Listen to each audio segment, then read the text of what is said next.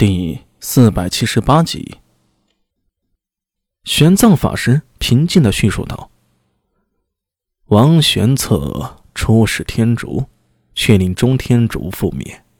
无论如何，总是种下了前因。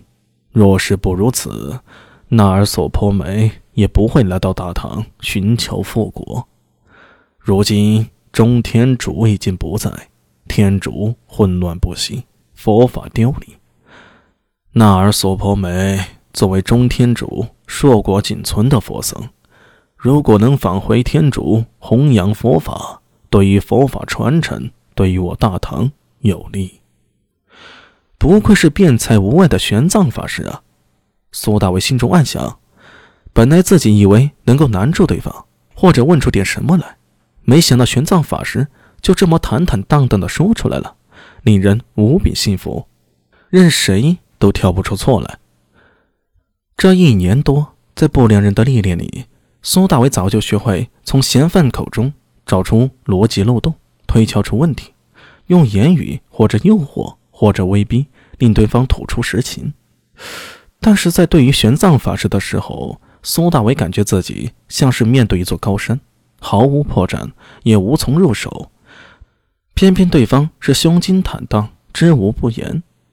苏大为暗暗摇头，对玄奘大师这样的人，就不应该动什么小心思，还是直来直去比较好。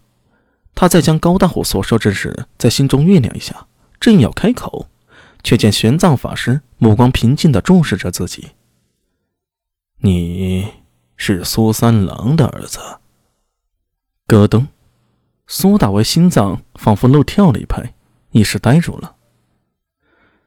苏帅。不用惊讶，我曾在天竺见过王玄策，那时啊，苏三郎也在使团中。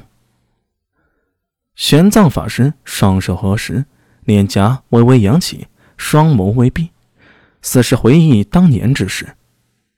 十年前，贞观十五年，我在中天竺求佛法，遇见戒日王。受戒日王信众，替贫僧在曲女城召开佛学辩论大会，在东南西北中五天竺，十八位国王，三千位大小神佛教学者和外道两千人见证下共参佛法。法会结束，戒日王又兼请贫僧参加五年一度、历时七十五天的无遮大会。就在那会上，贫僧遇见那尔苏婆梅。当时双方论法，都心生敬佩。此后，我遇到了到天竺出使的王玄策一行，那大概是贞观十七年的事儿了。玄奘法师轻叹了一声，低声道：“唉，时间如白马过隙。”一闪即逝。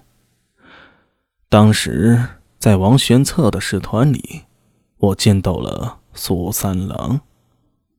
呃呃，法师。苏大伟一时不知该说什么好了。你父亲苏三郎是个很有趣的人，也是在那次之后，从苏三郎和王玄策口中。知晓故乡的情状，贫僧才回了动大唐的念头。苏大伟脸上表情有些无奈，道理我都懂，不过你们怎么都认识我那个没印象的爹呀？反倒是我这个做儿子的不知道。还有，你又如何知道我是苏三郎的儿子？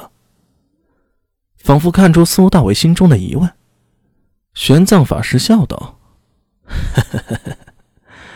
你或许不知道，其实啊，你同苏三郎很像。